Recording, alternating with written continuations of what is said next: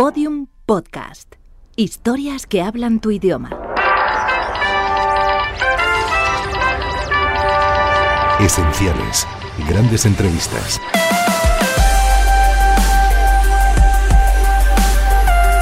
Entrevista a la escritora Ana María Matute, realizada por Montserrat Domínguez en el programa A Vivir, que son dos días de la cadena Ser en el año 2008, tras la publicación de su libro Paraíso Inhabitado.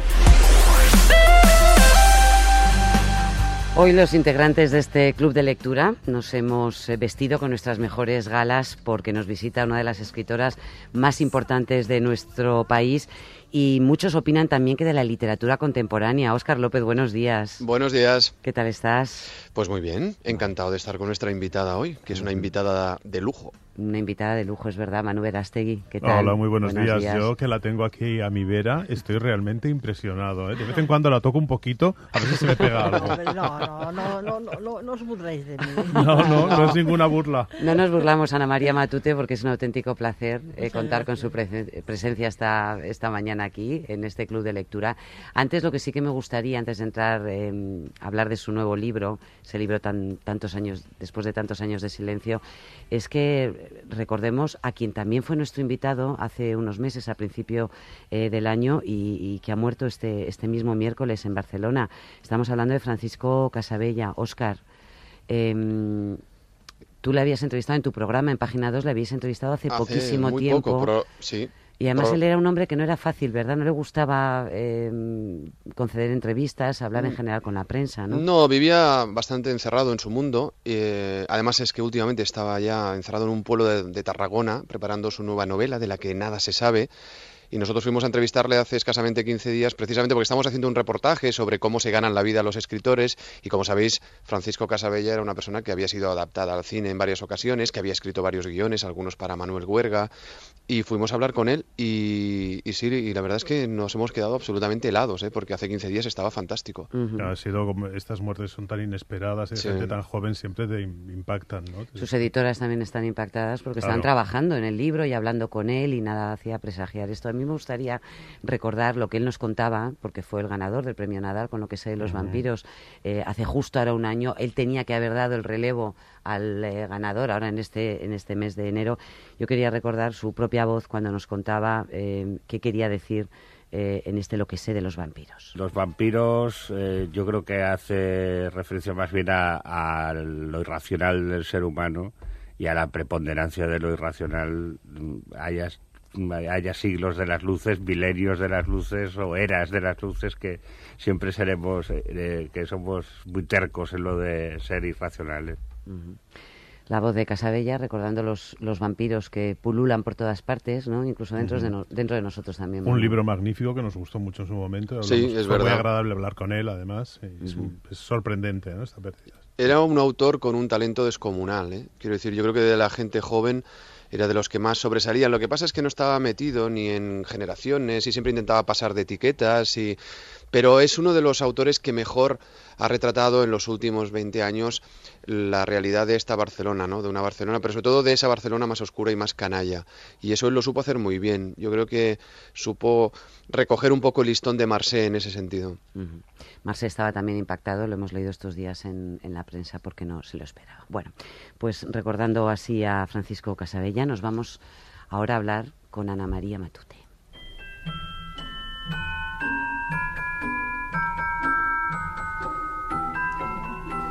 Andersen me había dicho que las tazas, las teteras, los tenedores y hasta las sartenes tienen también su vida nocturna. Me asomaba a la alacena y creía escuchar la fónica voz, lastimera y resentida, de la vieja tetera, cruzada por una grieta apenas visible, pero que anunciaba su rotura inminente. Y oía las quejas de las cucharillas y tenedores mezclados al tuntún en el cajón más variopinto de la cocina allí donde iban a parar todos los desparejados, derrotados soldados de alguna perdida batalla contra el tiempo, retirados ya para siempre del comedor de los gigantes. Lloraban por sentirse separados de algún compañero o amigo que habían creído inseparable, y yo oía su llanto.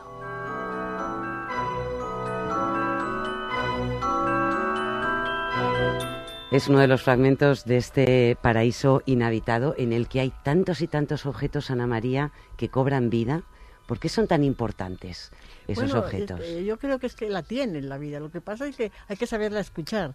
Y los niños suelen saber, en general, suelen eh, escucharlo, pueden oírlo. Que luego esa facultad se pierde cuando se crece. Yo ya no, no los oigo, pero yo sé que los oí en un tiempo. No solamente eso, sino que además eh, tú te, crees que te las inventas, sus dramas, sus historias, esas cu- cucharillas, por ejemplo, que se le ve una gotita de agua que le cae y para, eh, para mí era como una lágrima, ¿no? Que se le caía, que la habían separado de su tenedor. Y eso. Pero eso, en esa época, pues uno puede inventar todas esas cosas y, y creer que en el fondo las estás escuchando, que no te las estás inventando, que están sucediendo a tu lado. Esa es la, inf- la infancia, la de mi tiempo, por lo menos. Y Ana María eh, Matute ha tenido que inventar mucho o recordar mucho para No, escribir inventar, esto. inventar, porque realmente ese libro no es autobiográfico. Es, era- es la primera vez que hay algunos momentos, algunos fragmentos, algún matiz de mi propia infancia, pero todo lo demás es inventado. Ni la familia es la mía, ni la niña soy yo, ni las, las padres son los padres, ni los hermanos, ni, ni, ni nada. Pero, pero yo tengo entendido que hay algún episodio en el cuarto oscuro Ese sí, que ese es muy Bueno, autobiográfico. ¿no? Ese y alguno otro. Ajá. algún otro. Por ejemplo, eso que acaba de leer de la de lo- lo- los, los desparejados allí. Pues eso sí, eso también me pasaba a mí. Y luego, pues alguna otra cosa que ahora en este momento... Ah, por ejemplo, el colegio, el colegio San Mor, que sigue existiendo, creo. Y estaba entonces en lo que se llamaba el, pa- el Paseo del Cisne, que ahora no se llama igual. Pero, y luego, los recuerdos de la casa son también... Era la casa de mis padres, ¿no? Que estaba en la calle Bascal. Ujú.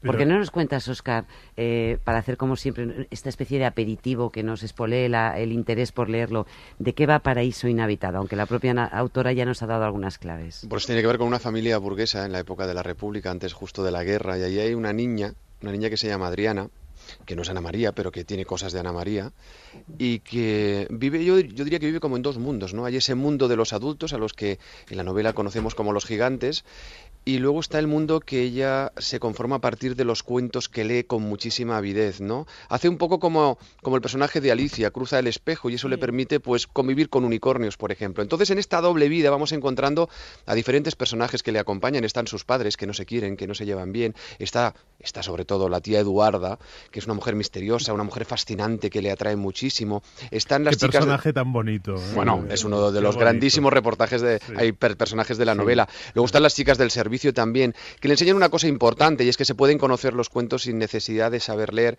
Y todo esto, que es un mundo más o menos ordenado para ella, que lo tiene así conformado y que ella va funcionando, todo esto, vamos a decir que estalla de alguna manera cuando aparece ese amor de infancia que todos hemos tenido y que en este caso se personifica con un, con un niño muy rubio que se llama Gabriela, que es una especie, si ella es una especie de Alicia, pues este, este sería como una especie de Peter Pan, ¿no? Y- y entonces, con este niño, mm, y hasta aquí voy a contar, vamos a decir que van a llegar juntos hasta lo que podría ser el final de la niñez porque van a pasar cosas. Todo esto, evidentemente, explicado con muchísima ternura. ¿eh? Es una novela sobre, yo creo que sobre el- cómo el mundo de los adultos influye en la infancia. También es una novela sobre cómo la infancia tiene esa parte también dolorosa y también es, sobre todo, para mí, también es una novela sobre el amor a la literatura y a los cuentos y a los relatos. Ana María. Ah, pues muy bien, me gusta mucho escucharlo. me da ganas de leerlo. Pues sí, léalo porque está muy bien, ¿eh? Es muy Es interesante. curioso eso que contaba Oscar del, del dolor, ¿no? Que, que es intrínseco también a la niñez, pero es que el- eh, la primera frase del, del libro es un puñetazo en la frente, porque es nací cuando mis padres ya no se querían, Sí. ¿no? Y de alguna manera ya intuyes... Claro, es la niña que ha nacido a destiempo. Entonces, hay un elemento que se llama soledad, que eso está muy, muy, muy, muy patente en el libro, ¿no? Es la soledad de, de esos dos niños, de ese niño ruso, que es hijo de, de una bailarina, y le llaman despectivamente el hijo de la bailarina. Y no la, no la dejan a ella que se vean. y- bueno, no lo voy a contar, claro. Cómprenla, cómprenla, no la Pero sí que, que- que contar que a mí una de las cosas que más me impresionan del libro es la, que se le hace justicia a sentimientos de los niños que normalmente luego olvidamos. Es decir, los adultos sí. tienden a pensar que los niños no sienten estas cosas, ¿no? Y esta Adriana tiene sentimientos muy, yo. muy internos muy Muy fuertes. fuerte. Claro, como si fuéramos bobos, El sí. amor, por ejemplo, el amor lo sienten. Yo recuerdo, eso sí que lo recuerdo, el haber sentido amor de niña por, por, por, por varios niños, ¿no? Pero en fin, uno detrás de otro, claro. Pero el sentido del amor es y del odio es muy fuerte también. También se odia cuando se es niño, y de una manera tremenda además. Claro. Ahora hay la, la- la- la- el gran avance de que ahora a los niños se les da importancia. Los niños tienen opinión, los niños pueden opinar y pueden decidir también. Y además es necesario que lo hagan para que aprendan, para que luego no sean uno de esos tontos debiluchos que todos se lleva eh, el que quiere por donde quiere. No. Y entonces en aquella época, como no tenían la cantidad de cosas que tienen ahora, pues claro, se refugiaban más, por ejemplo, en la lectura, en la imaginación. Era niño, La imaginación de- del niño, en aquellos años de que yo era niña, tenía muchas posibilidades de crecer y de, y de, eh, de hacerse patente, ¿no? Cosa que ahora menos, porque ya se lo dan, yo digo a los niños se lo dan todo hecho. Como cuando hay juegos que son, digo yo, estos son juegos jugados ya. Claro. Los niños son jugados, Mm, ya no, no ya- hay niño ya imaginación. no- no- Como caramelos chupados, ¿no? Sí, Nos les claro, dan los juguetes ya, está, jugados. En cambio, en aquella época no, tú tenías que inventar, Sí. tenías que crear. Cualquier objeto pequeño, yo recuerdo un niño que, que le gustaban, los- en aquella época había barquilleros, y, y cogía la rueda de un una especie de bicicleta que tenía y hacía que era el barquillero. Sus padres le compraron una, un- una barquillera. Pues muy bien, dejó la barquillera y siguió jugando con la rueda.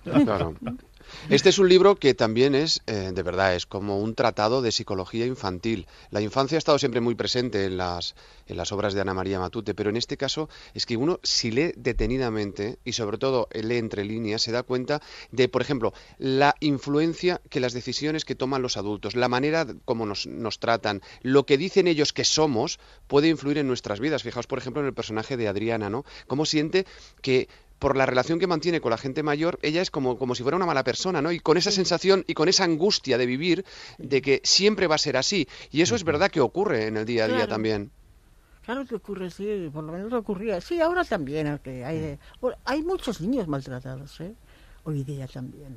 Entonces ah, había, pero ahora hay muchos. Yo nos quejamos mucho de, de, y con razón, del maltratamiento a las mujeres, pero es que también el maltratamiento a los niños está muy, muy... No se conoce tanto, pero a veces en familias que no te lo puedes ni imaginar, ¿no? Y fíjese, Ana María, que en este caso Adriana no es una niña maltratada, No. pero sí nota una frialdad en todo En su la entorno. la frialdad ese que- mundo de los gigantes Oh, que tremendo. contrasta tanto con ese cuarto de la plancha, tan Sí. cálido. Yo es que casi puedo verlo, ¿no? sí. Eh, con, La con tata con María, la tata y la María, cocinera Isabel con su diente de oro. Y Exacto. sí, sí, esa gente... la que le baja los chupitos. Claro, la que le baja los chupitos. Sí. Y, la que ella le escribe las cartas a los novios también, que Sí, le pone luego también. ella de su parte todo lo que quiere, el novio se vuelve loco. ¿no? Eso es muy bueno. Pero es donde ella encuentra eh, unos, por lo menos un rasgo de humanidad, de cariño, ella de tiene, sentirse... la única familia que ella tiene son la tata María y la, y la Isabel. Y luego el criado de- del niño, el Ceo, que también es un personaje que yo, yo lo quiero sí. mucho, Qué ese bonito, personaje. sí. Ujú. El Ceo, el pobre. En aquella época los homosexuales se les trataba muy mal. eh, eh, eh, bueno, en Bilbao los tiraban a la ría. Y, y- Mira, me salvé de milagro.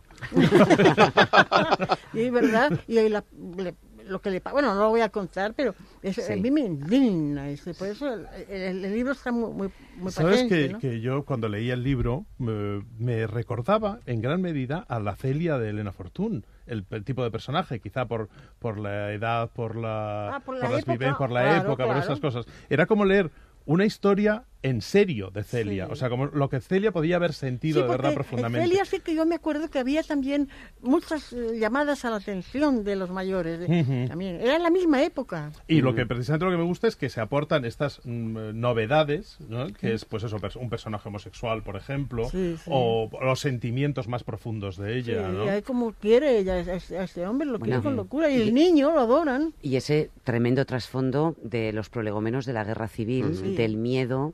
Eh, miedo a que todo el mundo decía que estaban malos tiempos, que de ella el mundo, eh, todo lo que estaba fuera de su pequeño mundo creado por ella, era una amenaza Una amenaza, y so- no solamente en, en lo que les rodeaba, sino además en, la- en el país, ¿no? Estábamos a punto de estallar la guerra civil. Ya. Y eso se nota. Ana María, esta novela, mm, todos sus lectores y seguidores llevaban mucho tiempo esperando el último trabajo. Ay, ha habido, miedo. ha habido mucho- soy yo la que tengo miedo. Sí, no me extraña, porque bueno, ahora todo el mundo, pero, pero mm, ¿cómo se plantea? Porque nos estaba contando justo antes de iniciar esta entrevista que tiene un montón de ideas. Ha habido una enfermedad que no le ha permitido y una estancia en el hospital que no le ha permitido dedicarse 100% a crear, pero su cabeza sigue a 100 por Ah, hora. no, sí, claro, sí, es lo único que tengo. y me gusta mucho tenerlo. Y además, es lo único que tengo, pero no necesito nada más. Bueno, aparte, los, los, aparte de los, los, los afectos familiares, eh, mi hijo para mí es lo más grande del mundo. ¿no? Sí, cuando te dicen un libro es como un hijo, ¿qué va a ser como un hijo? Y Ana María, Ni de y, lejos, vamos. y en esas ideas que le rondan por la cabeza, ¿no le ronda alguna para escribir para los niños? ¿Otra no, vez? de momento ya, ¿No? ya he escrito bastante para niños. Por eso digo, Ya mi hijo ya ha crecido, ya no. Yo lo hacía cuando mi hijo era pequeño. Y este libro, eh, ¿a qué público ha pensado? No sé si se ha planteado a un lector o una cualquiera, lectora, no. a cualquiera, ¿no? Sí, pero niños no. Niños no. Niños no. No. Pues yo creo que para la gente más jovencita es muy interesante, ¿eh? Creo Bueno, que se si puede lo aprender si- mucho si, de lo ello. entienden y no lo encuentran el rollo, pues sí. Sí, yo no que- creo que tengan por qué encontrar No. el rollo, Eh, es un libro que, bueno, yo digo y pienso que todos los libros, a partir de los 14 o 15 años, se pueden leer. Mientras sea un, un niño o una niña que le guste leer y, que, y que, y que lo entienda, que sea inteligente, que lo entienda. A partir de los 14 o 15 años, eso de para niños, para niños, no, esto no. No, a partir de los 14 años, si te gusta leer, puedes leer a Proust. Ujú. Yo me acuerdo que yo era pequeña, bueno, pero mucho más pequeña, debía tener 8 o 10 años. Iba a la biblioteca de papá y cogía libros. Y, y a lo mejor no entendía nada, pero me los leía. Algo quedaba, me gustaba. Me el hecho de leer, de levantar mundos desde aquellas hormiguitas negras, eso era fantástico. Y sigue siéndolo. yo tengo una curiosidad. Hemos hablado al principio Sí. de que hay bastantes elementos mm, autobiográficos, en algunos concretos. Y a mí hay un personaje del que también ya hemos hablado un poco, pero solo un poco, en el que quiero entrar un poquito más. Y es esta tía Eduarda. La tía Yo quiero, Eduarda. yo quiero saber si ha habido alguna tía Eduarda, porque entonces voy a tener mucha envidia en, la vida No, de no, Ana María Matute. No, no he tenido ninguna tía de verdad. Más bien, mis tías eran unas personas muy serias, muy solemnes, muy muy de primer viernes de mes. y muy- Esto por la parte paterna. Y por la parte materna, un par de tías que tampoco eran, eran muy, muy, muy mundanas. Y al crear, al crear este personaje ha sido un poquito la- fantasear sobre lo que le gustaría haber tenido Claro. en ese momento. No, bueno, hay tantas cosas que escribes que, que te gustaría haberlas tenido y otras Claro. que precisamente no te gustaría nada haberlas tenido. Pero no sé si he pensado esto, no lo creo. A lo mejor en lo profundo de mí, y yo sin darme cuenta, era así. Hubiera, Me hubiera gustado tener esa especie de amistad. Que algún, algún gigante fuera lo suficientemente sensible para, para no parecer como un gigante ante un niño. Eso Esos sí. gigantes a los que hace referencia continuamente en el libro, Sí, visto desde ellos. los ojos de una niña. ¿Eh? Son gigantes y son Gigantes. incomprensibles. Y además siempre le parecen un poquito ridículos. Y cobardes. somos ridículos, las Y-. No nos damos cuenta. A veces somos muy ridículos. Ana María, y cobardes, que constantemente en la, Cobardes. en la novela parecen como cobardes estos Sí, claro que gigantes. son cobardes porque los padres no se atreven a... Bueno, es por culpa de la madre más bien. El padre es más es otra cosa, pero la madre, ellos están separados, pero viven en el mismo piso porque ¿qué dirán? Sí. ¿qué dirán? No, en aquella época era algo muy... ¿no? Eso sí, una tía mía se, se tuvo que separar también porque el marido era... Bueno, no sé, o ella también, los dos. Pero, y se separaron, pero siguieron viviendo en el mismo piso. Y no se hablaban. Pero Siguen viviendo en el mismo piso porque... ¿Qué? ¿Qué? qué? Uy, por Dios. Guardar las apariencias Guardar que las se decía, ¿no? apariencias. Sí. Todo eso está en el trasfondo Dar, de... dar la imagen de una familia bien avenida. Esa, esa frase la recuerdo yo con un recochileo.